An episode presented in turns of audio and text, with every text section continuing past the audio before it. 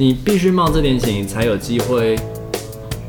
看见那个后面有可能带来的机会嘛。我觉得人生也是这样，就是我觉得爬山跟人生很多很像的地方。冒了这一点险，我们可能可以看到很美很美的风景，我们可以锻炼我们的心智，我们可以反思我们的生活，可以到一个很不一样的环境。大家好，欢迎收听 CC 灵芝，我是阿彻，我是阿坤，这是一个吸收了人生日月精华的频道。我们邀请你在这段时间与我们一起自在的 CC 灵芝。今天想要跟大家谈谈近来很夯的登山。哦，怎么说呢？怎么说很夯？嗯、呃，因为疫情吧，大家不能出国，就会在国内找事做。就以前我去爬山的时候，山上不会那么多人，但现在真的是你去爬什么山都是人。哦，我还记得我上上礼拜天吧。跟我爸去爬观音山，嗯，你知道那个，哎、欸，硬汉林吗？对，硬汉林，但不是跟我爸去的，乱讲。没关系，反正就是去爬了硬汉林。对，就上礼拜我去爬硬汉林，然后我们那时候是那天其实天气也没有到很好，就是阴天这样子，嗯，偶尔可能还有一点点小雨这样，但整体来说是阴天。然后沿路上就是像。菜市场这样子，就是上路上去一整排人，下山也一整排人，就是都是人，但没有多到说哦前度贴后壁那么拥挤，但是就是人是很人潮是很多。哇，对，我我以为疫情的期间大家都会都在家里，结果山上很多人。其实我觉得正是因为疫情，大家觉得要去比较户外的地方，因为大家也没有办法一直闷在家里闷那么长的时间啦。那就会到一个比较开阔的地方，然后尤其是因为下雨下那么多天了，我想大家就也开始比较喜欢亲近大自然。嗯，那我蛮好奇，就是阿彻今天为什么会想要聊登山这个主题呢？哦，因为我最近越来越体会到，因为我前阵子刚好有一次就是走路从宜兰走回台北，哇哦！然后这件事情我一直都很想做。就是我第一次做这件事情，但那个走不是说你真的从宜兰火车站开始走，然后走什么马路啊，走走走走走走回台北山这样，我不是这种等级的走。我的等级的走只是说，哎，以前就有台北人要到宜兰，宜兰要到台北，那那个路线是什么？那个古道在哪里？然后我走是那个山径的部分，所以其实就是中间的一小段这样子，然后还保有山径的。那像我那一天最最有名的其实是淡蓝古道，就是以前马偕。会走的路线这样子，然后有北路、中路、南路。对，那像现在很有名留下来，就是像草岭古道那一条，其实就是淡兰古道的其中一段。嗯，风景很漂亮。那我那一天其实是走一条叫做统后林道，然后我我第一次知道这条路是有一次跟朋友去溯溪到乌兰那边，然后就发现有个建招牌，就是写着去宜兰。他说：“真的假的？就是我可以从这里走一走就到宜兰哦？”我就觉得很惊讶。然后我就回去查一下，发现哎，真的好像可以耶，对，然后就种下这个念头。可是后来因为风灾什么，那条路后来断掉了，一直到今年的去年年底还是今年年初才又重新开放，对。然后因缘际会下，就是我就想说要来挑战这条路。然后我在走的过程中，因为这条路其实不不难，它不是一个起伏很大，然后也不是高山，说会会让你肺活量可能觉得比较不够，很喘这样子。它就是其实也蛮平缓的路。可是它有有点探险的味道，因为这条路很少人走，嗯，所以路基有一段是非常非常的不明显，你就会有一种要在不确定性中找出路的感觉。你知道应该是有路，可是你不知道路在哪里，然后你就要稍微看一下，但同时又保持那种谨慎的小心的感觉。可是当你找到这条路的时候，你会觉得很开心，嗯，然后就在这个过程中觉得爬山这件事情其实跟人生真的有很多相似的地方，嗯，然后这个相似也让我在想，除了我本来就很喜欢大自然之外，我觉得这个相似也是让我觉得很喜欢爬山的原因，就是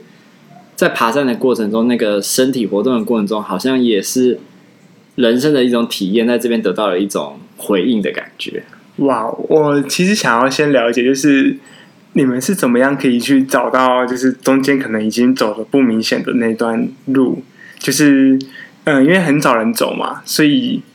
中间有一段路是没有人的。应该不是，也不是说没有人，就是那个足迹是不明显的。可是你们是怎么样找到下一段？好像确定这是这个步道。其实这一条路线没有到就是那么的荒野，它其实是新北市政府或宜兰县政府，他们主要应该是新北市政府有有曾经维护过的，所以在两三年前，他们还有请施工队，就是去弄一些指标啊，然后把路基弄清楚一点，可能把沿路的杂草砍一砍这样子。可是因为可能封闭的时间比较长了，所以周遭的那个芒草就都长起来了。可是人走过一定会留下痕迹，加上其实，在爬山里面有一个这样的象象，就是文化，就是说我们会为后人留下。路径的记号，嗯、那个留下路径记号不是说留下垃圾这种，不是这种，就他们可能会绑布袋，所以绑布袋你就知道说，哎，这条是有人走过的，嗯、或者说我们会叠石头。如果你有仔细以后去溪边或者去说，你就看到有人叠石头，就是叠像塔状的那个，那个不是只是拍照好看而已，那个其实就是在告诉我们路基，尤其是在溯溪的时候，哪一条路线比较好走，到底是溪的右岸还是左岸，嗯、那个就是我们可以看这个石头去判断。那我们那时候在爬山的时候，就是有看到有人绑布袋。然后这边也确实有一些立牌，所以就代表这边真的是有这条路，只是说那个路基被草整个盖住了，所以我们可能会需要朝着对的方向往那个地方探索一下，看哪边有一个路基出来。那我们就是找到在那个草长很高的地方中，中有一条路，因为人走过嘛，所以其实不太会长草。嗯、那个地方就是有一层烂泥巴，就像是一个路径一样，但那个路径就变得已经变得比较窄，就很像是山羊走的路这样子那种感觉。哇哦！对，我觉得我就是会去那个海边堆石头的人。但在海边堆石头，我们大概知道这个就是好看的。对，但我也觉得是蛮有趣的。就是，其实阿瑟是说，在这个呃登山探路的过程中，体悟了人生的部分。我觉得登山有很多面向都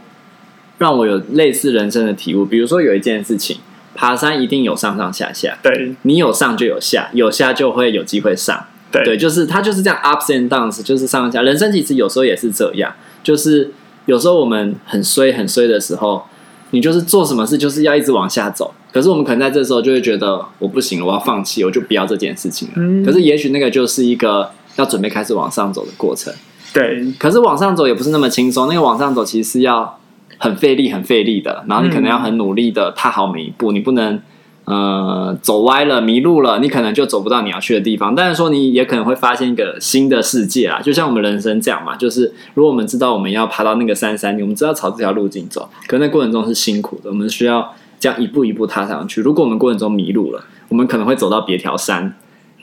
说不定也走不回来，也可能走不回来，对可能就迷失了，但也有可能发现一个新大陆这样子。嗯，对，我觉得蛮能有时候体悟，因为呃，刚好最近也去跟女朋友走了一个。呃，步道，然后那个步道也是，就是一边走的时候，我就一边跟她说：“你看，这个这个步道就是很像我们生活中，就是会有起起伏伏嘛，也会有累的时候，但也有轻松的时候，嗯、这样子，所以也蛮能感受到那个状态。但是，因为我所走的步道都是比较那种路线清楚，休息区也清楚，然后休息区就很大这样子的一个地方，所以我其实会比较担心说。当我看不到路在前面，或是不知道前面还有多少多多久才会到的时候，其实会有一点呃不安，对，会有点不安，会有点紧张感。我我懂这种感觉，尤其是你在路径不明显、人烟很稀少，然后很少人走的路，天气如果又不好，天色又即将暗了，这样不安的感觉一定会更强烈。可是我觉得有时候对我来说，啊我喜欢爬山，就是这些感觉，就是这些感觉虽然不舒服，可是那就是。在一个可以容受的范围内，我们去体验这些感受。那我们在人生中也是不断的在体验这些感受。嗯，我们其实蛮好奇，知道怎么样去容受这些不安的感觉啊？我觉得这好像是一个蛮重要的能力。我我觉得我们爬山啊，尤其是你爬高山，或者是去探索一些比较不容易的路径的时候，我们都还是会很强调一件事情，就是你需要 well prepared。嗯，就是那个为准备好这件事情，那个准备好就是说，呃，我们预期有可能会下雨嘛，那我们是不是身上要带有雨衣？你身上是不是带有一些粮食？即便哎你晚了，你都可以有粮食吃。那如果你知道你今天走这条路径是有可能会到晚上的，如果你稍微迷个路或什么的，那你是不是要带头灯？然后我将我觉得现在有一个。安全网啊，就是说现在手机的通讯范围越来越广。对，其实那个其实就是一个很安心的东西，就是说我知道我真的需要协助的时候，我可以用这手机。然后我们也不要去冒险超过那个我们能力范围，就是说我们 well prepare，就是说我今天要去这个山，那我至少把这个山的离线地图下载下来嘛。我要研究过这个路线嘛，可能应该会看到什么，多走多久会遇到什么。如果我发现我走了比预期还久很多的时间，但都没有看到什么时候，我们就需要警觉了嘛，就是说我们是不是真的走错了？那是不是要适度的停损、折返？哦，就是避免到自己进入一个完全没有办法因应的状态里。那我觉得就是把我们能准备的都准备好，包含什么雨具啊，然后粮食啊、水啊、装备啊，什么你能带的带好。再来就是你遇到各种不同的情境，你能够灵机应变。比如说我在这一次走的时候，你看到那个路线，你你中间是我们是有设溪水的，看到溪水就好像觉得那个溪水没有很深，可是你就是要过水，嗯，好像觉得哎路怎么断了，断在这里，可是路口就是在你要沿着溪往下走一小段，然后的对岸。然后所以，但是你要到那个地方，你要先过一次，再过回来，再过过去，这样子，就有点像这样的感觉。那你面对这些的时候，你是不是能够保持一种开放的心态，说，哎，不是没路了，那我们能不能找出这个路？然后又是在一个你你的装备、你的状态、你的体能能够负荷的范围内去做这样子的冒险。哇，我觉得这其实是一个蛮大的。呃，提醒就是说，去准备好自己去挑战一一件事情，呃，那个准备的东西蛮重要的。就是好像最重要的就是避免自己可能陷入到一个危险的状态，这是最基本的嘛，就包含饮食、水，然后也做了很多的功课，包含就是下载那个离线的地图啦，或者是呃，可能是有有人一起去的，或是可能有向导在。好像其实，嗯、有蛮多的方式可以去帮助我们去面对那些未知的一个恐惧的感觉。嗯，所以我觉得这都是这些准备啦，都是让我们在面对任何可能发生的情境中，能够保持一种安稳，然后能够保持一种自在，然后能够用开放的心态去去享受。就是你今天去，你不是为了要去感到紧张、害怕、不安，你是为了要。很开放的去体验，也许就一只青蛙从从树丛中跳出来，但是因为你太焦虑，什么都没看到。远方有一个很好听的鸟叫声，可是因为你太紧张了，你也什么都听不到。就是我们要把这个心打开嘛，然后但是你也不会太轻易，比如说遇到蜥蜴，你可能就折返就放弃了。那你你后面什么都没有，你没有办法到你要到的地方。但是你也知道，就是说，哎，如果真的我们花了多久的时间都找不到，也没有是足够的时间折返了，这种时候我们要折返。就是你还是要有一定的坚持，但是又保持开放，然后但又谨慎。我蛮好奇，就是怎么样做到开放？因为对我来说，就是爬山就很像是我要到一个目的地去，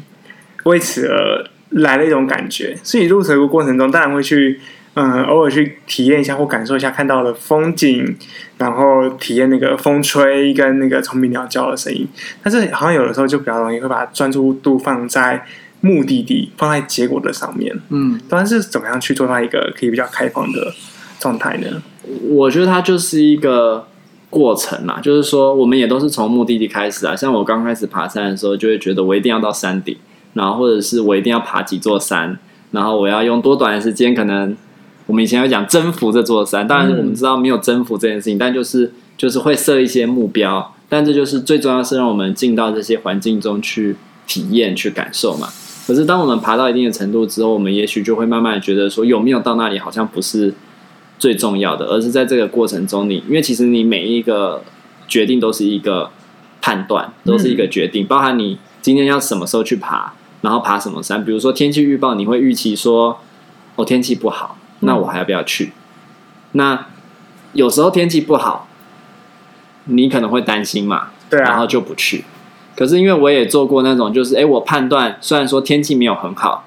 台风在某一个地方，它的外围环流可能会有一点影响，但是还有一定的距离，嗯，然后我觉得应该是可以的，而且那是一条我觉得相对安全的路线，我就去了嘛。那你就会看到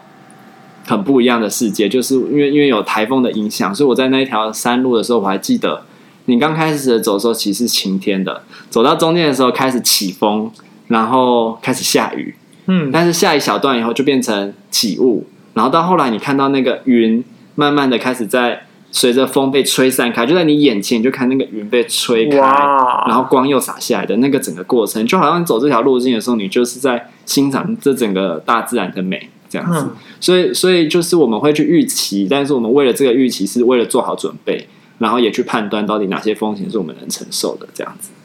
哇，我觉得那真的是一个好漂亮的感觉，就是那个感受台风来，然后那时候是有超过可能云所在的海拔吗？就是没有，那个没有很高。我我去，我刚刚讲的这个其实就是走草岭，然后是从宜兰的大溪开始走，然后然后走到贡寮，我走到贡寮，对，哇。我觉得这是蛮可怕，因为通常都会知道说台风来就不要去，然后就有很多人就会，嗯，可能新闻就会说，就是可能台风天硬要登山还是什么的，嗯，对。但讲好像就是，当然安全一定是第一名，就是第一个需要出这种的事情。不过好像偶尔有一些冒险的事情，然后评估下是可以去承担这个风险的情况下，好像就可以看到一些平常看不到的东西。对，没错，我我觉得。就是真的就是要评估啦，就是说，但是没有说什么一翻一一竿子打翻一艘船。就是我有时候也可能会，我我觉得也有机会，就是说我哪一天真的是走错路了，或者什么遇到危险，或者真的不小心跌倒了，那我会需要救援。救援。但我想我会感觉啦，一个国家它其实就是要能够让人民能够这样自由开放的去探索。那当然不是说莽撞的去探索，嗯、就是。我山都没爬过的人，我突然就跟你说我要去爬很难很难的百越，嗯，那那对啊，对对大家来说，就是这就是一个超出你能力范围的过大的挑战嘛。那但是即便是再厉害的登山好手，他也有可能遇到危险，也有可能有失足的时候。嗯，那我们国家本来就是会尽力去解就救救这些人嘛。这是我觉得这是一个个人跟整集体的层次都存在的一个状况，这样子。哦感觉那是个呃救援后面的一个力量，让我们更可以去探索，就是呃台呃台湾这个地方，然后也好像有另外一个层次，也让生命有一些不一样的看见，去丰富那个生活的历练的感觉啦。我觉得，其实你这样让我想到，其实我们真的去爬山的人。不是说哦，因为有救援，所以我们可以这样子去爬山。嗯、那个救援都是在一个今天我们真的遇到状况，然后需要协助的时候使用。嗯、可是我在想，就至少对我自己来说，我今天去爬山的时候，你一定某层某某个部分，你已经抱有就是如果遇到什么事情，你有可能会会死掉的结果。那我觉得这件事情其实不是只有在爬山。你今天上班都有可能遇到这种事情，骑机车其实很危险嘛，对不对？我们都知道，只是我们平常不会去想这些事情。嗯，山反而是让我们更有机会静下来、慢下来，去 reflect、去反思这些事情。我觉得这也是我很喜欢山的另外一个地方，就是我们去爬山，通常每个人都只能走自己的路，就是说我们可以一群人一起走，可是每个人都要走自己的路。今天如果你扭伤了、跌倒了，你要另外一个背你下山，这是。很难很难，不太可能的事情，真的就只能请救援队了。就是你，你必须要自己走，你必须要自己走。你那个山在高海拔，然后又那么陡，一般人是没有办法背。那一定是很很厉害、受过训练的人才有办法说今天背另外一个人下来。嗯，我们如果真的遇到山难，有人跌倒了，但是是可以救，我们可能就是陪他，然后确保他保暖、有食物、有水源，然后等待救援队。那可是，可是也有可能，你可能一个失足，你不小心掉下去的是山谷啊。嗯，就就是有这样的风险在哦。我就这样，我就感受有种感觉，就像你说的，不是因为有救援，所以就才去爬山，而是说本来生命或生活中就有很多 take a risk 的东西在，只是然后就是为了避免这些 take a risk 的。就是这些风险的存在，我们就因噎废食嘛的一种感觉，嗯、就像是嗯，因我自己也是骑车上班的，嗯，然后我我觉得骑车真的是一件危险，但是我又不得不这么做的事情。当然，我可以有替代替代的选择，但是没有不得不，但我我们就是想这么做嘛，就像爬山嘛，没有不得不爬山啊，但是我就是想这么做嘛，对对是的。所以我觉得，就像阿瑟所说，在一个风险可控的情况之下，冒一点险，好像也是一件嗯。我觉得是一件蛮值得鼓励的事情。说实话，嗯、你必须冒这点险，你才有机会看见那个后面有可能带来的机会嘛。我觉得人生也是这样，嗯、就是我觉得爬山跟人生很多很像的地方，就是人生也是这样。我们爬山冒了这一点险，我们可能可以看到很美很美的风景，我们可以锻炼我们的心智，我们可以反思我们的生活，可以到一个很不一样的环境里。嗯，那我们日我们在工作上不也是这样？我们今天要跳槽，我们是不是需要冒险到一个新环境？对。可是我有可能有更好的职涯发展，但也有可能没有，对不对？但是其实我们知道，你就是必须要冒一点险，你才有机会获得后面的那个结果。对，我非常认同。你非常认同，因为你刚换工作。我觉得我认同，不但只是因为我换工作啦。我觉得最主要一个很重要的东西是，因为呃，如果说一直都在一个舒适圈里面的话，其实我对我来说，我自己感觉就是我好像生命就停滞了。所以我对我来讲，不论在哪个地方，我都会一直尝试去突破，做一些不一样的事情，让我可以有种好像活着的感觉在。嗯，大概是这样这个样子。然后我刚刚在讲，很像的就也是这样，就是你看你你你要结婚了嘛，对不 对？对，你有你的人生的目标，可能你的伴侣也会有，你有你的职业发展，你伴侣也会有。就就是我们的路是要自己走的，我们有自己的节奏。就是爬山的时候也是这样，我们不能说哦，前面的人步伐多快，我们就跟上。那你可能在特别在百岳，你会喘不过气来，你就有可能高山症。嗯，那可是，所以我们要有自己的步调，然后我们我们用自己的。速率，用自己的状态调整自己的呼吸，再走这条路。嗯，那可是我们并不是完完全一个人。就像我们在人生中迷惘、失落、遇到一些挫折的时候，可能我们会跟朋友聊聊天，或是你会跟伴侣抱一下，那都是一种给我们很慰藉，然后有一种有人支持，嗯，然后有人可以一起讨论、一起克服困难的一种。状况，那其实爬山也是，就是我们今天走累了，我们都会彼此打气，我们会骗他说：“哎、欸，快到了。” 对，我们可能会会多带一些，就是我们爬山通常不会只带自己的食物，我们带的东西就是可能可以分享给大家的，嗯，就是会彼此的照应。嗯，哇，我觉得那个照应的感觉，好像又会让这条山路走得更顺一点。对，就是，嗯、呃，有一句话就是说，你一个人可以走得很快。可是，一群人可以走得很远。嗯，我觉得人生如此，爬山如此啊。就是你，你如果都一个人走，你可能可以很快的爬很多座山。如果你体能很好，状况很好，可是当你真的遇到什么状况的时候，就没了。对。可是很多人一起走，就是可能遇到一些小状况，大家都可以彼此支持，都可以度过困难。今天我们走错路的时候，可能别人有发现，他就会提醒我们，我们也许就回到正确的道路上。嗯，那人生也是这样嘛。我们一个人走，可能可以很成功、很厉害什么的，或者可是。好像也少了很多很多的东西。对，哇，这就是刚刚之前有提到那个自由又然后又孤独的一个一个状态啦。就是有时候时候需要一个人，可是有的时候也需要一群人。可是一群人的时候会限制了个人，可是就一个人的时候又会没有像一群人这样来的可能比较顺利吧？我也不确定。嗯，好，那我们今天这集就录到这里喽。好好，拜拜。